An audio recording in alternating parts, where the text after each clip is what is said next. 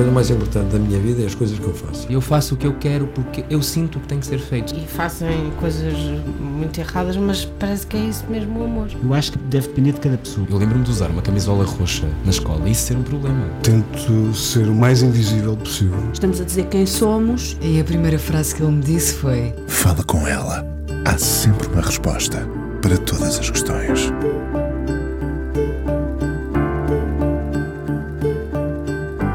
É ainda triste o tempo que vivemos, mas o show não pode parar.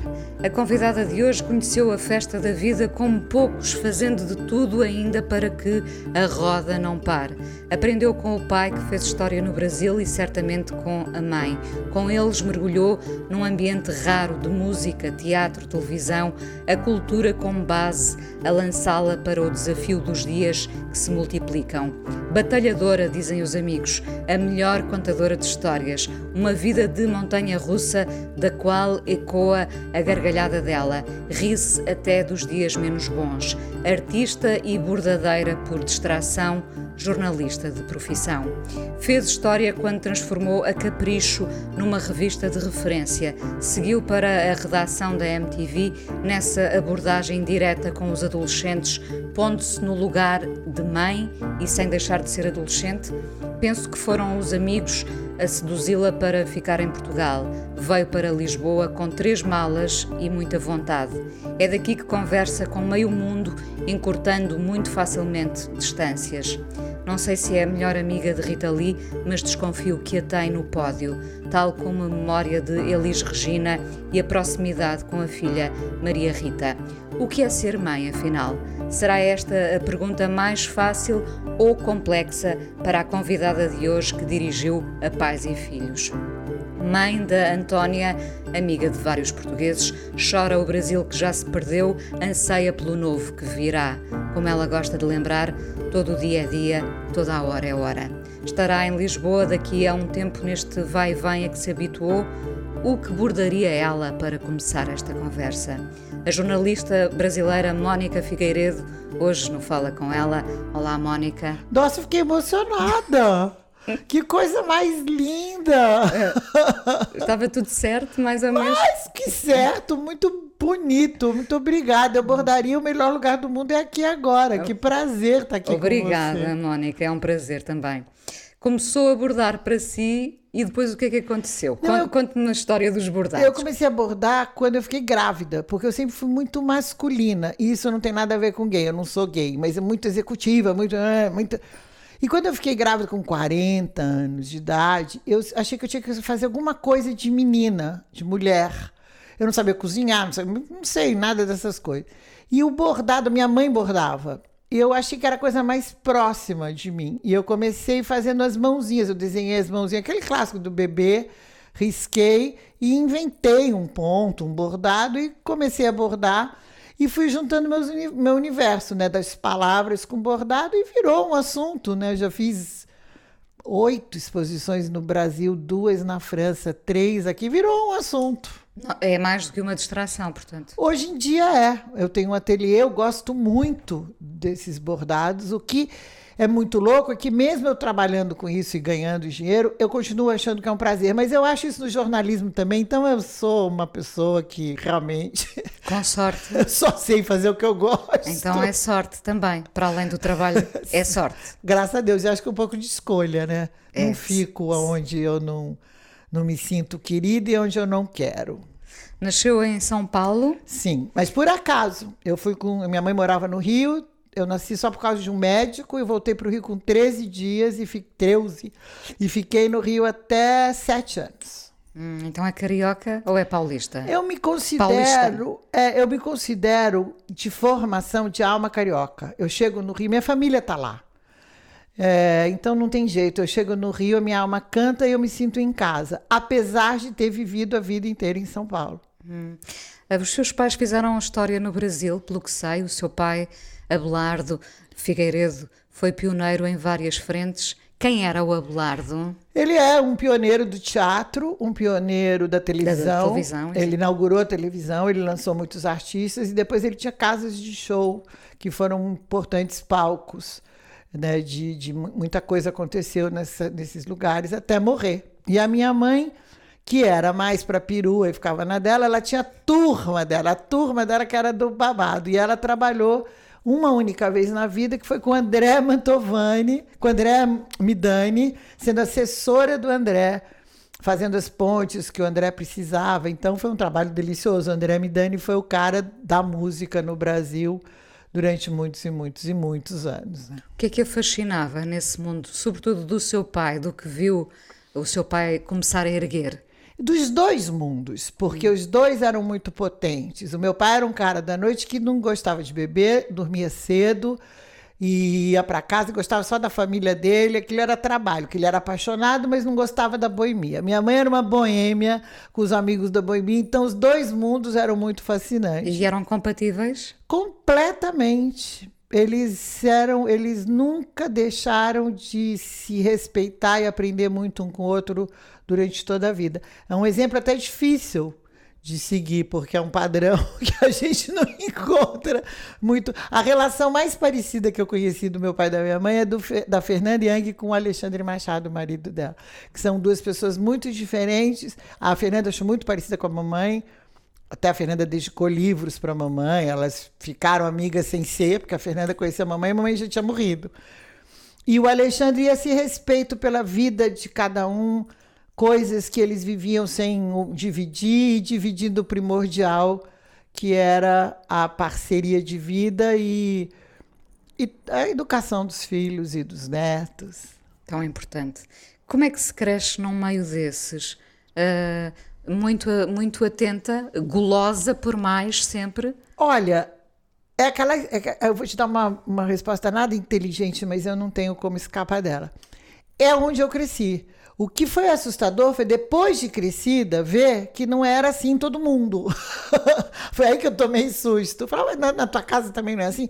A gente tinha uma casa muito livre e ao mesmo tempo nada, muito careta no sentido de horário, rigidez, respeito, higiene, sabe? Carinho um pelo outro, cuidado, higiene que eu tô falando nesse sentido, ético quase. E ao mesmo tempo muito livre nas personalidades, nas vidas, nas pessoas que entravam e saíam. Muita gente entrava e saía. Muita. A, minha, a casa da minha mãe era, e do meu pai era porta aberta mesmo, assim, literalmente. Que coisas bonitas uh, viu acontecer à sua frente? Ah, tanta coisa. Por exemplo, uma imagem. Na casa um deles.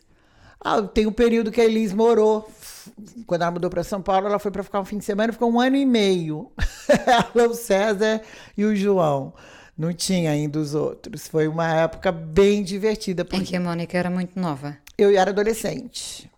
Mas ela ficou muito importante na minha vida, na vida da minha irmã, porque ela era amiga da mamãe, mas era mais nova que a mamãe. Então ela fazia meio uma ponte, parecida um pouco com a que eu faço hoje com a Maria Rita, porque eu não tinha a idade de Elis, mas não tenho a idade da Maria Rita, mas um pé lá, outro cá. Quer dizer, engraçado essa. É, continua muito próxima da Maria Rita. Muito, muito, muito, muito, muito, muito. Maria Rita é minha filha. Eu não falo isso porque eu falei, né? Mas assim, eu tenho res... meio, acho meio bobo falar isso porque ela tem uma mãe tão maravilhosa, ela não precisa de outra mãe. Mas eu tenho por ela um carinho assim, meio de e uma intimidade, uma coisa de família. Quando falamos do, do Bigger Than Life, assenta realmente em pessoas como a Elis Regina? Quando, Maior, quando falamos no Bigger Than Life, maior que a vida, Sim. assenta eh, na perfeição uh, uh, uh, em, em, pessoas... pessoas como ele. Sim. Ah, isso eu tive muita sorte de conhecer muitas pessoas assim, né? Vinícius, que me vem à cabeça. A, a, minha mãe é prima da Olivia Jaime, né? Então, o Francis, essa parte da nossa família. E é a nossa família até hoje. A família que eu ainda tenho é Olivia e eu sou descendência. Nossa família é muito pequenininha e todo mundo já morreu. Já sei. É, Sua irmã vive em Paris? Vive em Paris. E, mas Tom, Vinícius, essas pessoas, como é que você pode... E mesmo os meus amigos, né? Como é que a gente pode imaginar também que o Cazuza ia virar o Cazuza, que a Fernanda ia virar a Fernanda? O, o Cazuza também frequentava. O Cazuza era meu amigo, a gente é da mesma idade. Ele é um ano mais novo que eu. Teria 63, portanto, agora. E o pai e a mãe dele eram amigos dos meus pais, assim como Regina Casé. O pai da Regina Casé trabalhava com meu pai. Era, a gente já é a geração dos filhos. Então a gente cresceu sem saber o que a gente ia ser. Eu fiz a primeira matéria com o Cazuza e com o Barão, porque eu era importante, ele não. Eu dava colher de chá, essas brincadeiras, entre aspas, óbvio. Mas a gente não sabia também o que, que ele ia ser quando crescer. E virou um imortal, né? Sim, viu muitos imortais. Vi. Quando, quando diz que na altura em, em que- em que estava, no fundo, metida nesse meio, não se apercebia que a vida das outras pessoas não era nada assim, não é? Quando é que se apercebeu que, que, de certa forma, vivia de uma forma privilegiada assistindo a, a estas... Privilegiada, minha mãe sempre deixou muito claro o que tipo de privilégio que a gente tinha. A gente não era uma família rica de dinheiro, a gente era uma. E a minha mãe falava, e meu pai, na escolha entre uma boa educação e comprar um apartamento, eu vou te dar boa educação. Você vai viajar, você vai criar portfólio. Meu pai falava isso a vida inteira. Isso que é importante, tanto para mim quanto para minha irmã, né? Tô falando. É, então, era privilegiada nesse sentido, da gente dar valor à cultura. A gente, é, isso era a nossa vida. Fazer arte, inventar arte, fazer o um mundo melhor, criar um mundo melhor. Né? E nesse sentido, a gente era privilegiado, não outro. Mas eu acho que eu saquei isso mesmo uma vez que a Elis foi me buscar na escola e foi um vexame, porque eu estudava no colégio de perua, todo, não sei se fala perua aqui em Portugal. Sim, é chique, não é? Chique. Não é chique, é chique chata. Chique, é. Chique chata. Metida, é. Mais metida do que chique, porque chique mesmo não é metido, né? Mas, enfim, um colégio. E as meninas das melhores famílias de São Paulo enlouqueceram, pareciam umas macacas de auditório. Isso não existe mais, essa frase, mas deu uma louca. E a gente teve que sair, eu não conseguia entrar no carro. A minha mãe tinha um carro conversível, eu tive que entrar no carro com o segurança da escola me botando por, por dentro. E no fim, no dia seguinte, todo o colégio inteiro foi suspenso, menos eu, porque a freira, a madre Isabel maravilhosa, deu uma bronca em todo mundo. Falando, Vocês são loucas. Se tá vindo Elis Regina buscar a mãe, que tem que hum, todo mundo se comportar. Eu acho que esse dia eu saquei que o buraco era mais embaixo. Hum. E também no dia teve, teve, teve dois dias tristes, quando o tio Cícero, pai da Olivia, Cícero Lenroth, que era um grande homem de publicidade também, morreu, que eu soube pela televisão, e quando meu pai e minha mãe se separaram, que eu também soube pela televisão. Isso não foi legal. Imagino, imagino. Isso é ruim. Isso deu-lhe outra dimensão do, Aí do seu mundo. a dimensão, inclusive, deu ser jornalista, que eu nunca quis trabalhar com nada que fosse invasivo, apesar de entrevistar as pessoas, fazer perfil, eu vou até onde a pessoa deixa.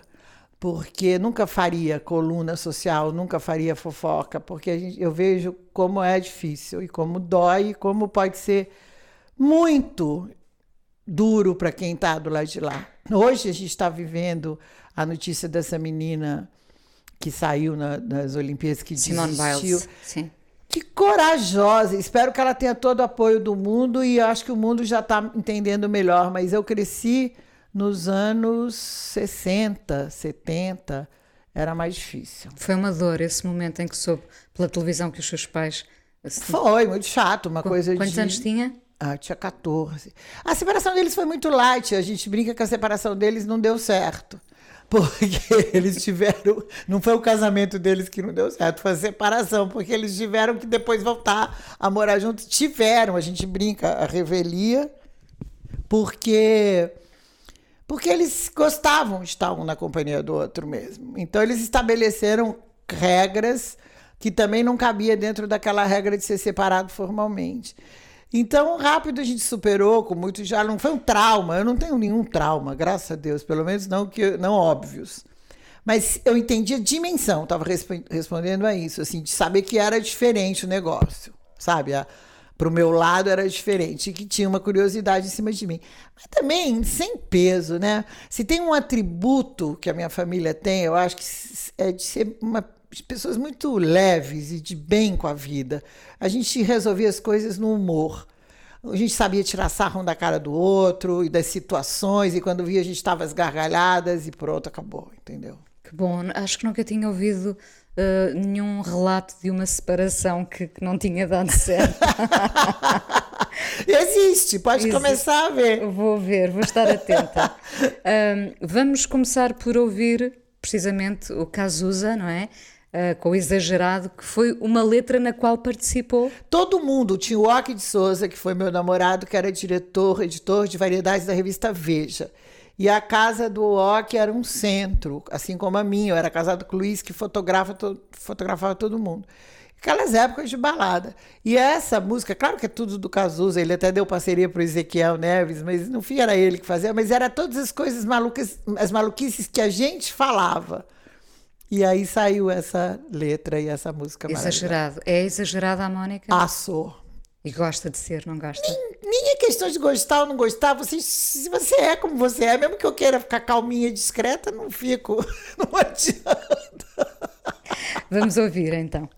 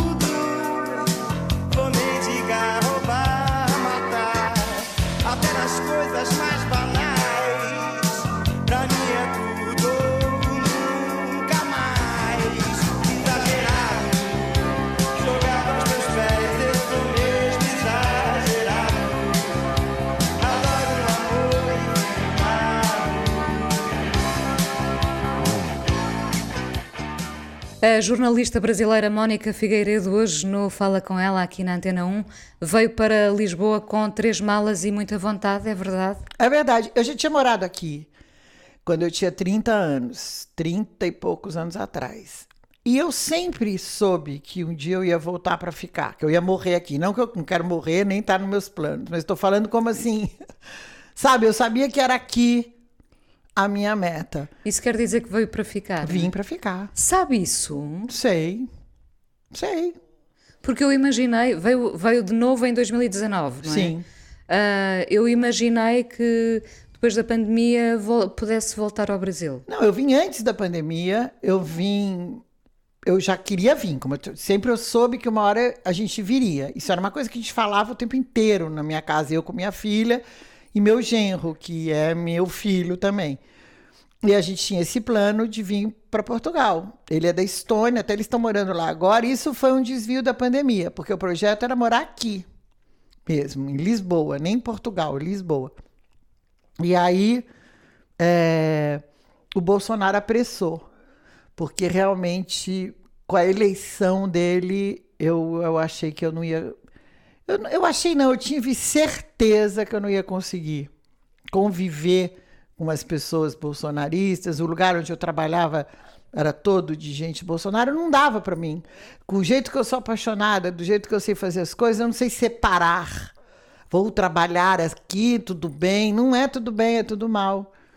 Então, a gente. Não há lugar para o debate. Dá, debate é outra coisa, mas ali é uma situação diferente. O bolsonarismo é não é direita, é um extremo que eles que tiraram o debate de tudo que eu represento. Eles odeiam arte, eles odeiam cultura, eles odeiam a gente estar tá vivo respirando. E tem feito um trabalho metódico para tirar pessoas como eu da face da terra. Então, catei minhas trouxas e vim embora.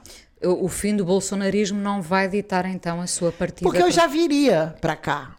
Só precipitou. E eu amo o Brasil, eu, assino o Globonal, eu quero saber o que está acontecendo, eu leio a Folha, eu leio o Estado, tenho meus amigos, eu continuo amando o Brasil, eu quero que o Brasil melhore, mas eu não quero mais morar lá. E agora isso não tem nada a ver com, com o Bolsonaro. E, e o, que é que, o que é que fez uh, com que tivesse essa certeza tão, tão límpida? Portugal, eu tenho um amor por, por Portugal, que é a questão do tempo aqui, que sempre me fascinou que eu acho que o dia aqui é mais comprido. Eu acho que dá mais tempo de fazer as coisas. Eu acho que as pessoas são mais generosas. E eu não vim com nenhuma ilusão de querer ser portuguesa. Com 64 anos, eu vou ser brasileira que mora em Portugal eternamente, mas eu quero me relacionar aí, sim, em diálogo melhor possível com você, com quem está me ouvindo agora aqui, eventualmente, com quem compra um bordado meu, com quem vai no meu ateliê dentro desse jeito de eu ser com Portugal ser. Eu gosto muito de valorizar esse pedaço e tentar aproveitar essa parte que para mim é tão linda. De que forma é que tem aproveitado? nunca sente pátio. dia? Hã? Nunca sente dia? Nunca sente o tédio? Ah, eu não sinto nem com dia, não, não sou entediada. Não, não, sei o que, que, é isso. Eu invento assuntos o tempo inteiro, tem muita coisa para fazer. Agora minha filha foi morar na Estônia, meus amigos. E agora, o que vai ser de você? Eu super entendo a preocupação, porque eu tô sozinha e tem uma preocupação de fato. Eu me caiu essa ficha, eu tô sozinha, quer dizer, se eu levar um tombo, como é que eu faço? Eu tenho que criar uma rede de proteção que eu tô criando para uma parte prática. Mas depois que ela foi, tem um lado até de alívio, sabe? Eu tenho vida interior, vou fazer outro tipo de coisa, não tenho que me preocupar com a filha, com o genro, eles estão vivendo a vida deles. E a gente tem isso muito é, aberto entre mim e a Antônia também. A gente ia para Paris passar o aniversário dela, que agora é dia 8 de agosto. E não pudemos ir porque a vacina deles atrasou, enfim, não podemos ir. Aí, de novo, todo mundo, você está muito triste, minha família, que você não vai passar o primeiro aniversário sem a Antônia. Fiquei na minha. Eu tinha que fazer a mãe amorosa, porque eu sou. Aí a Antônia me ligou, saímos do grupo da família, que estava aquele fado, todo mundo, ó, ó, ó, vocês não vêm, ó. A, a Antônia me ligou, mãe, pode falar? Eu falei, pode. Eu tô amando, que é meu primeiro aniversário adulta. Eu, na minha vida, sem mãe, eu tô achando o máximo. Eu falei, mas é o máximo, aproveite mesmo. Então, é assim que a gente é. Então, essa, essa pergunta prometida no início, ser mãe, uh, uh, o que é? O que é ser mãe? Olha, eu sempre. É fácil ou é complexo? Mãe. Ah, é complexérrimo. Mas eu aprendi uma coisa com a minha amiga Fernanda Yang, que a gente teve a maternidade muito próxima. Ela teve filho com a mesma médica que eu, e a gente trocou muita figurinha nisso. A melhor mãe, como, como dizia. Eu digo, porque eu acho a Fernanda um espetáculo, porque eu às vezes fazia confusões que ela nunca fez. Assim, eu levei a Antônia mais para bar do que eu acho que eu devia ter levado hoje, eu penso. a, Fernanda, a Antônia não tem queijo, mas a Fernanda era muito mais clara nessa organização e eu aprendi isso com ela. E ela me dizia: a, educa, a sentimento a gente educa também. Então, sempre quis ser mãe, acho que ser mãe é muito legal, mas e acho que a grande qualidade da maternidade traz pra gente, se a gente não for imbecil e não souber aproveitar, é o quanto o filho coloca a gente no lugar que a gente tem que estar. Tá. Baixa a nossa bolinha. É melhor que 50 anos de meditação, 30 caminhada no Tibete. Em um mês que a criança nasceu, você já foi, hein? Você já fica do seu tamanho. E te dá essa dimensão do todo, né? Eu sempre quis ter filho, demorei para ter. Aos e 40, não é? Eu adoro ter tido. Acho a coisa mais maravilhosa que eu fiz na minha vida foi ter a Antônia. Adoro, adoro, adoro. Agora, isso não quer dizer que eu vou virar aquela mãe do Woody Allen, sabe? No filme No Céu de Manhattan, azucrinando a é pessoa. Sombra, é sombra. Porque mãe é muito chato, né? A gente não se aguenta em ser mãe, ainda tem que ser mãe e meia. Uma, uma vez uma mãe, amiga minha, falou assim: Mas ser chato é atributo, é sinal que eu estou fazendo as coisas direito, faz parte de ser mãe. Eu falei: ah, Me desculpe, ser chato não faz parte de nada, em nenhuma hora. Eu não acredito nem em gente que trabalha, sou chato trabalhando porque eu gosto de tudo certinho. Não, você só é chato. Eh, portanto, a Mónica consegue ver quando está a ser demasiado mãe. Espero tentar, mas se quando eu não tô, a Antônia me dá um cascudo, eu aprendo e a gente ri, é isso que eu tô e, falando. E ao mesmo tempo também foi bom ser mãe aos 40, depois de já ter vivido muito. Acho que sim. Acho que isso me ajudou muito. Porque eu brinco que eu acho que ter filho é voltar de Paris sexta-feira à noite, né? Porque você começa a achar que não tem nada mais legal para fazer no mundo do que estar com ele. E isso eu já tinha feito muita coisa, muita realização. Então, eu pude, ainda mais na infância da Antônia, que eu acho que são os anos muito importantes, realmente me dedicar a ela e aproveitar a infância dela. Para mim, eu aproveitar, eu usufruir. Não é só eu dando para ela, oferecendo coisas legais. É eu aproveitando aquele banho, botar para dormir, ficar com ela vendo filme 300 vezes. Eu não queria estar na festa, eu queria estar lá com ela mesmo. Bom, um, podemos ser mães e melhores amigas ou devemos, ou devemos separar águas? Eu acho que mãe é mãe, não é amiga. Eu acho que você sabe do teu filho intuitivamente, mas eu acho que na hora que você vira amiguinha, da, eu estou falando pejorativamente, você deixou imediatamente seu filho órfão e ocupou o lugar que ele pode e deve por outras pessoas, né? Não tem nada melhor do que o filho com várias relações, todas as relações dele. O Ziraldo me deu uma entrevista e ele falou uma coisa que para mim foi chave. Para todo mundo que eu entrevistava na Pais e Filhos, eu fazia a mesma pergunta no final, que é o que você deseja para os teus filhos.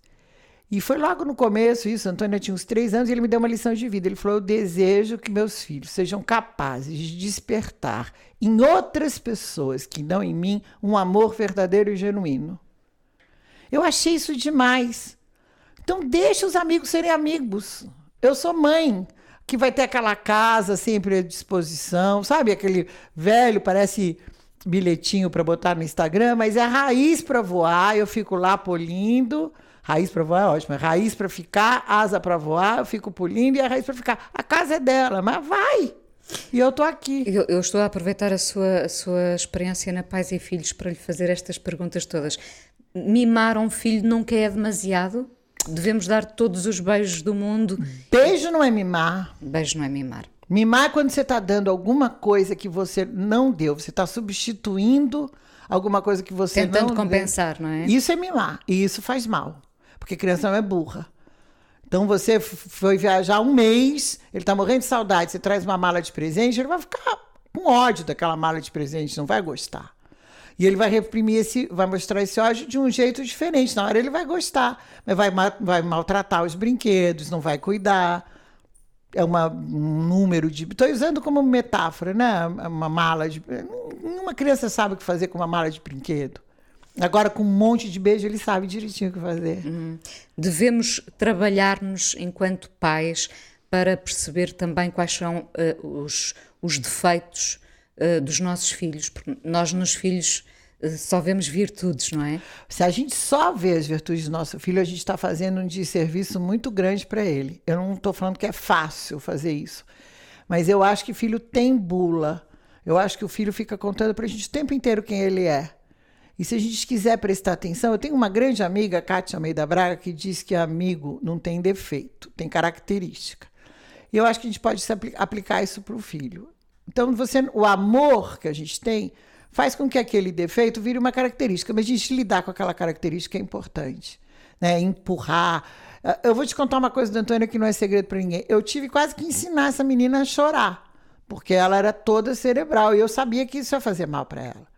Ela ainda é difícil, ela é dura na queda. Mas se você não vê isso, como é que faz, né? Como é, como, de onde é que isso veio, essa dureza? Dela? Da... Ah, eu acho que cada um é cada um, vendo. Não, eu não acho. Que... Veio equipada já. É, assim. eu acho que a gente tem as almas da gente, as maluquices da gente, o contexto onde a gente nasceu. Quer dizer, tem que querer explicar tudo com bula, não rola. Olha, e fez com a Antónia aquilo que o, o, seu pai fez consigo e com a sua irmã, no sentido de fazer portfólio? Eu espero que sim. Eu procurei fazer isso desde viajar bastante até oferecer o máximo de oportunidade que eu pude. Assim, outro dia eu me toquei, assim, a gente vai fazendo as coisas e não percebe. Ela aprendeu música, por exemplo, antes de escrever. Ela sabe escrever música antes de saber ler e escrever. E ela reconhecia as notas, e eu acho que isso é uma coisa que deve fazer bem para ela para sempre. Não precisa ser músico, pra, não precisa usar exatamente, sabe? E tudo que ela quis fazer eu deixei, de boxe a, sei lá, culinária, vai fazendo, tudo vai, vai, vai fazendo o repertório dela, que eu acho que é bem legal. Que bom. E ela é muito bonita, devo dizer. Ah, muito, eu acho. Muito bonita.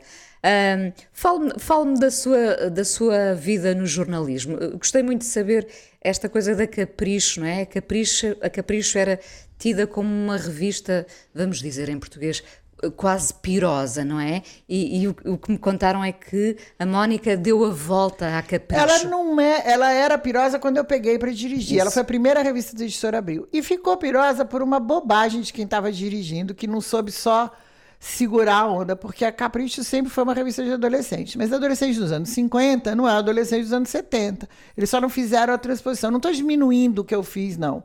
Mas é, eu acho que essa foi uma chave para descobrir. Eu tinha acabado de chegar de Portugal, tinha ficado aqui dois anos, quando me deram a capricho, e eu brinco que eu peguei porque eu estava dois anos fora, porque senão eu não tinha pego, porque era um abacaxi muito maior do que eu imaginava, que tinha muito problema.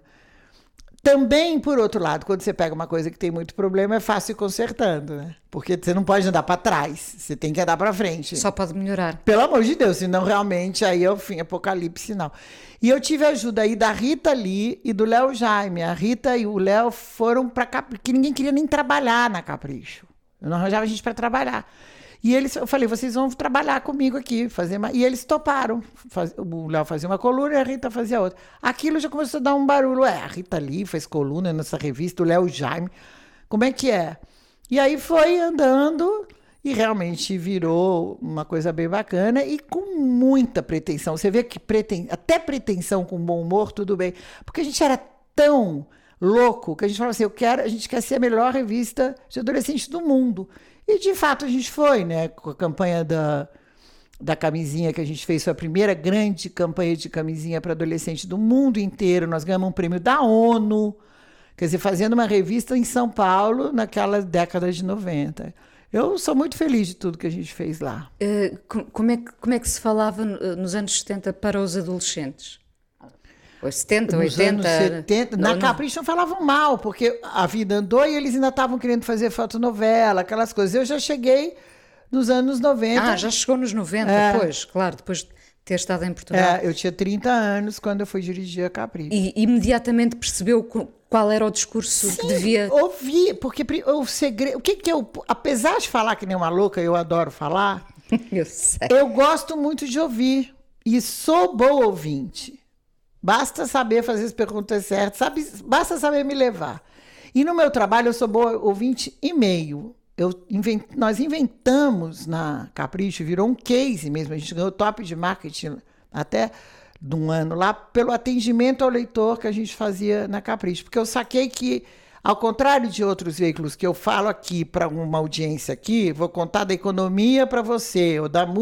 Eu falava daquela pessoa para aquela pessoa. Né? A, o meu assunto era a minha audiência. Então a gente chegou a ter 16 pessoas atendendo o telefone, era o estrelafone, falando com, as- com os adolescentes direto. E fizemos aquele estímulo dos concursos de arte, das cartas. Então a gente tinha uma intimidade com aquela aquele público que realmente a gente sabia o que eles estavam pensando. E a gente falava direto, enfim, deu tudo certo. Sabe quando você faz um projeto que você encontra a pegada? Precisa um monte de fatores, né? Quantos anos esteve na Capricho? Dez. 10 anos. É, eu saí para ter Antônia. E, e na Pais e Filhos? Mais 17. Eu falo que eu ensinei a beijar lá na Capricho, depois fui ajudar a criar o filho lá na frente. E era a mesma pessoa? A Mónica da Capricho era a mesma da Pais e Filhos? Ou, ou também fez um processo de amadurecimento? É, Espero que sim, né? Porque senão realmente temos problema. Porque se eu, eu tenho 64, espero que eu tenha amadurecido. Mas eu acho que eu não perdi é, a minha alegria, nem a minha energia. Isso a minha família toda é assim também. Meu pai era assim, minha mãe era assim. Eu não acho que as pessoas têm idade. Eu gosto de gente. Eu não acho que todas as crianças são legais. Tem criança chata que é minha amiga, que tem seis anos de idade. A filha do Leonel Kais é minha amiga, Lina. Vai na minha casa sozinha, tem oito. E tem velho insuportável da minha idade que não dá para falar ou trocar duas palavras. Quer dizer, gente legal é gente legal, né? Então eu não sou a mesma pessoa, espero que não, da Capricho na Pais e Filhos. A minha vida mudou muito. Tive, né, eu tive filho, tive perdas muito grandes, tive sofri como todo mundo, aprendi como todo mundo. Ainda assim consegue rir-se em dias tristes?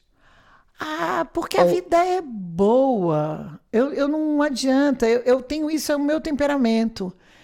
Eu tinha uns 13 ou 14 anos, eu estava chorando porque um, tinha tomado um pé na bunda de um namorado e eu estava sentada no chão, assim, no colo da minha mãe e folheando uma revista à toa, sabe? Só virando a página, porque eu estava contando o drama. Que, porque aí, mãe.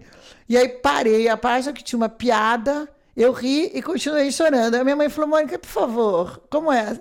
E a gente começou a rir. Ou você está chorando, você está rindo, mas eu sou essa, eu consigo parar meu, meu choro, rio aqui da piada e volto pro choro se precisar. That's me. Uh, a Rita Lee é mesmo uma das suas melhores amigas? É, ela e o Roberto, muito, muito, muito. Eu brinco, eu adoro sacanear dizendo que ela é madrinha de todo mundo, mas eu sou madrinha dela, que eu sou madrinha de casamento deles. Realmente. Realmente. Sim, e agora percebo também como ela foi importante nessa, nessa história da Capricho, por exemplo, não é? Sempre na MTV, eu tenho uma tropa de elite, assim, que é onde eu vou, e na, na própria Pais e Filhos eu levo o Léo, a Rita, o Marcelo Pires, que é um amigo meu de Olivia Baito. Eu tenho uma gangue que eu apito e eles vêm, entendeu? Como é que se estimam os amigos? Qual é a forma, a melhor forma de os manter sempre próximos? Sendo leal, verdadeiro com a gente, sabendo pedir desculpa, e sabendo brigar também. Às vezes é preciso. Brigou algumas Já? vezes? Ixi, sou boa de briga. Porque é também muito sincera. Não consegue não, consegue não ser, não é? Pelo que, eu, pelo que eu vou conhecendo de si, não consegue. Eu acho que se você se coloca na vida, você tem que tomar o risco da, das coisas que você escolheu. Né? Agora, isso não quer dizer que você não mude de opinião ou mude de posição. Eu mude de posição. Temos que Super. mudar, sim. Mas me convence, né? Também não é assim que eu sou Maria Coelho, me convence. O que é um dia bom para si? Um dia bom para mim. Um dia no meu pátio aqui na minha casa, que não esteja calor demais nem frio demais, que bata aquele ventinho, que eu ouço tocar os sinos dali da ajuda, que eu não consegui ainda identificar que igreja é qual. Eu adoro também não identificar, ouvindo aquelas gaivotas malucas, entendeu? E com o meu telefone ali ligado em todo mundo que eu tiver saudade. Falando com toda a gente. Eu gosto de falar, eu gosto de gente, eu gosto de ver pessoas, eu gosto de sair. Eu gosto muito de ficar em casa, do equilíbrio que a casa dá. Tanto que eu gosto de casa bonita. Para mim é muito importante a casa estar tá funcionando. Assim, a casa me referencia demais. Sabe, eu me identifico, eu tenho prazer. Eh, Se, se a casa, eu penso sempre que se a casa estiver bonita, a nossa cabeça também está bonita, não é? Totalmente. Inclusive, eu sou uma pessoa muito louca, desorganizada mentalmente. Eu faço 30 coisas ao mesmo tempo. Então, eu preciso ter organização do lado de fora. Minha casa tem que funcionar, as minhas coisas têm que estar em ordem, para eu poder ser louca, porque senão todo mundo louco não dá certo. Não dá, não dá. Uh, ainda vamos falar mais um bocadinho no, no podcast. Uh, vamos ouvir o que para a despedida? Eu queria, antes de despedir, falar que eu estou lançando o meu curso para paz na meu, no meu Instagram, dia 17 de agosto. É só entrar lá, Mônica Figueiredo Oficial, a partir do dia 17 de agosto, que tem lá meu curso, que eu adoraria que vocês viessem. E vamos ouvir Alice Caymmi Sim. com tudo o que foi leve. Tudo que for leve. Leve, tudo que for E leve. Alice Caymmi, eu tô apaixonada. Eu acho que é uma pessoa que chegou chegando e que, e que me traduz. Essa música é a minha, minha música hoje. Eu canto isso, eu toco, boto alto e fico cantando sozinha na é minha a sua casa. canção em repeat. Ai, hoje em dia é o que me traduz, eu acho. Eu pensei em botar o hino ao amor, mas achei um pouco dramático. A Alice é menos dramática. Obrigada por ter vindo ao Fala com ela, Mónica. Vamos estar de férias em agosto com repetições. Voltamos em setembro.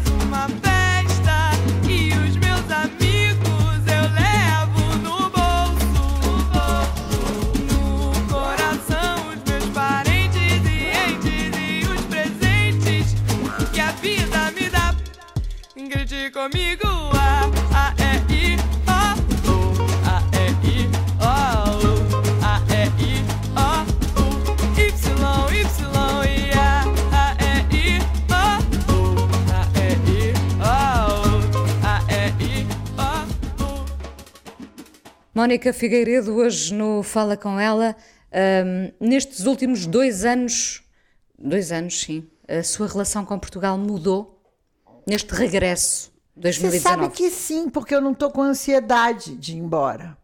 Então eu tô com calma. com- porque antes eu tinha que correr.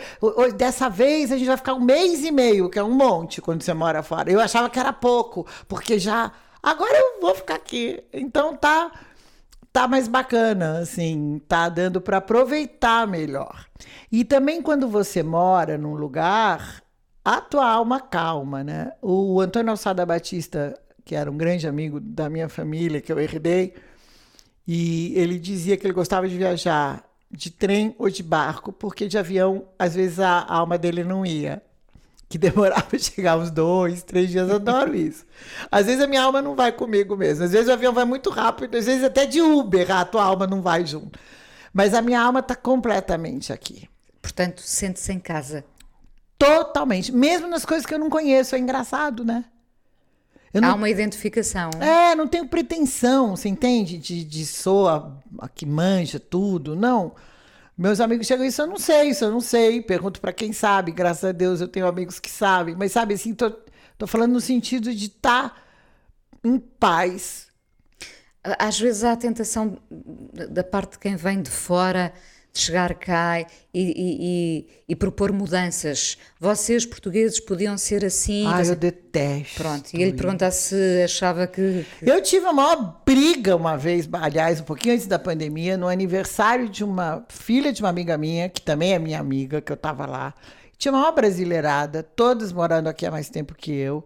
E começou, os portugueses são, os portugueses. Aí uma hora eu me irritei. Eu falei assim, ah, que interessante, você está aqui há quanto tempo? Um ano? Você conhece todos os portugueses, é um fenômeno isso. Eu frequento essa terra há 40 anos e não consigo falar os portugueses nada. Como que você afirma? Generalizar é burro em qualquer hora, né? Mas sabe, tem uma. Eu não gosto dessa conversa, acho errado, e quem veio morar aqui tem que se adaptar às regras daqui. Isso para mim é básico. Como o contrário, você vai para o Brasil, o Brasil é aquele jeito. Ninguém pediu para você ir, ninguém pediu para eu vir. Então eu que faço a minha parte, né? Mas agora já consegue dizer os brasileiros são?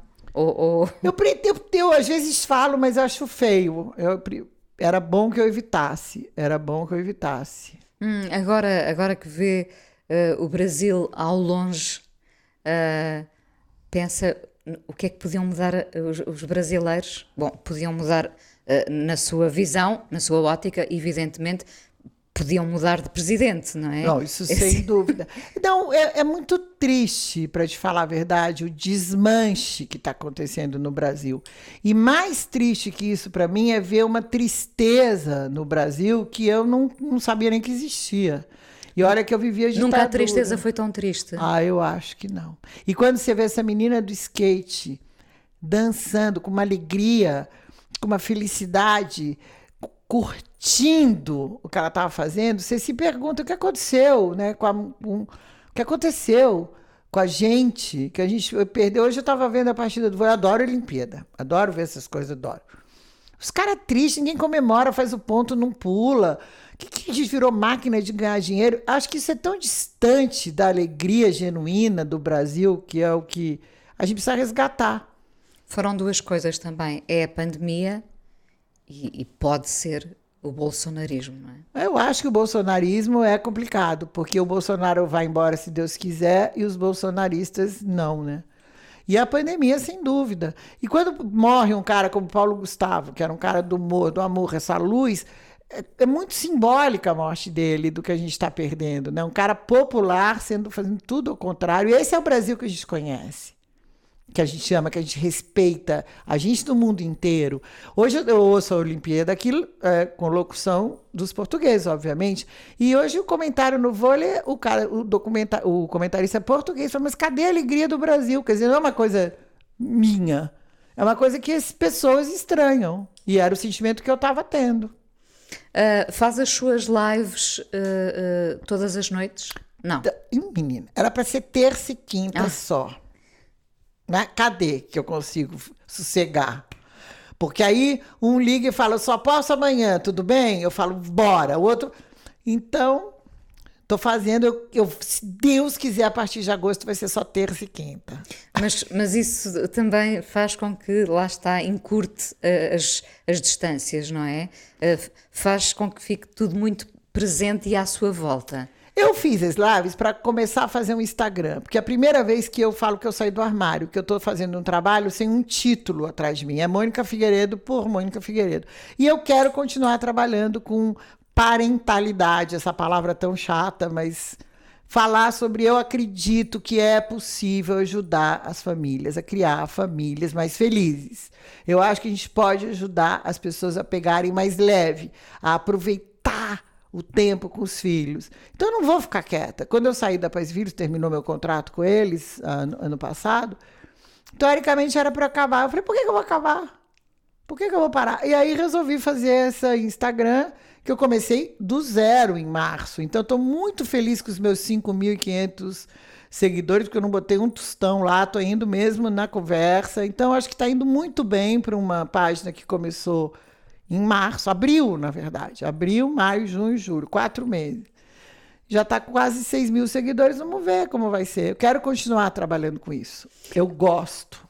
Continua a querer viver o mundo com todos os segundos ahm, e nunca se sente eh, agora um bocadinho ermita. Não, não, Eu gosto de ficar na minha casa quieta quando eu quero ficar quieta, mas eu sempre fui assim. Então eu não sinto uma mudança muito grande de padrão. Tem uma resposta do corpo. Se eu fico a noite inteira na balada, antigamente eu acordava no dia seguinte a trabalhar. Hoje eu fico morta, né? Tem que tomar 25 Dorflex. Eu brinco que a Ivete Sangalo fala: tira o pé do chão, eu tomo três Dorflex, fico quieta, sentada na cadeira para não me mexer. Só de ouvir essa frase já me terroriza. Mas eu não tiro o pé do chão como eu tirava. Mas de qualquer maneira, não nasci para eremita, não. Hum. Ah, não tem dado para apanhar uns guardanapos por aí e bordar. Tem dado. Ai, tem da- sim. tem dado na mesma? Tô roubando todos os guardanapos. São o terror dos restaurantes de Lisboa. As pessoas, os donos dos restaurantes já vêm. e- Eu acho que e já dizem, devem saber. "Guarde", A louca do guardanapo chegou. É, Porque na verdade levam um guardanapo de bordo. e borda. Mas eu peço, né? Eu faço esse charme que é Ah. roubado, porque faz parte É um do. roubado com permissão, Eu então. peço pro chama, assim, olha, eu vou roubar. Tem uns que falam, não, não, não pode. Aí eu não quero bordar também, né? Quem não entendeu a piada, eu vou bordar por quê? Eu, eu gostei muito, andando a espreitar os, os seus bordados, gostei muito do, do jeito que você me olha, vai dar namoro. Isso é lindo, né? É muito bonito. Diga-me um outro que goste muito que tenha bordado. Outra frase. Ih, É a difícil. minha frase preferida, que eu acho que é o que mais bordei, é meu coração vagabundo quer guardar o mundo em mim. Esse eu fiz muitas vezes. É um repetido, que é um hit. Um outro hit é Meu Tempo é Quando, que é o verso do, do Vinícius, que eu acho que eu já fiz também algumas vezes. E achei engraçado você falar desse no tempo que. no- quando. Do Do jeito, jeito que você me olha, vai dar namoro. Porque eu recebi uma encomenda essa semana pedindo para fazer ele. É sim, não fui eu. Não, não foi você. Só que o que eu digo, eu posso fazer a mesma frase, mas eu nunca consigo fazer o mesmo bordado. Não sai idêntico, nem tem graça. Mas aí acho que as pessoas já sabem e eu estou fazendo, neste momento, um, do jeito que você me olha, vai dar namoro. Nunca, nunca bordou uma toalha. Nunca passou para a toalha ou já? É- é- as coisas, eu falo que meus panos são inúteis. O que as pessoas vão fazer com os panos, eu nunca sei. Ele já vi, já vi virar costas de cadeira, que é muito legal. Já fiz a coisa mais, mais maluca que eu fiz foi uma árvore genealógica na casa de uma amiga minha, que, ela, que é uma sala de jantar que tem seis e tal metros por dois e pouco de altura. Esse bordado foi uma maluquice. Foram muitas noites. Muitas noites, tardes, dias, quase um ano fazendo. Mas ficou muito bonito. Mónica, muito obrigada por ter vindo ao Fala com ela. Foi um prazer. Amei! Um eu prazer amei enorme. estar aqui nessa tua casa linda que eu conheço do Instagram. É mais linda ainda. Muito bom. Obrigada, obrigada. A coisa mais importante da minha vida é as coisas que eu faço. Eu faço o que eu quero porque eu sinto que tem que ser feito. E fazem coisas muito erradas, mas parece que é isso mesmo o amor. Eu acho que deve depender de cada pessoa. Eu lembro-me de usar uma camisola roxa na escola e isso ser um problema. Tento ser o mais invisível possível. Estamos a dizer quem somos. E a primeira frase que ele me disse foi: Fala com ela. Há sempre uma resposta para todas as questões.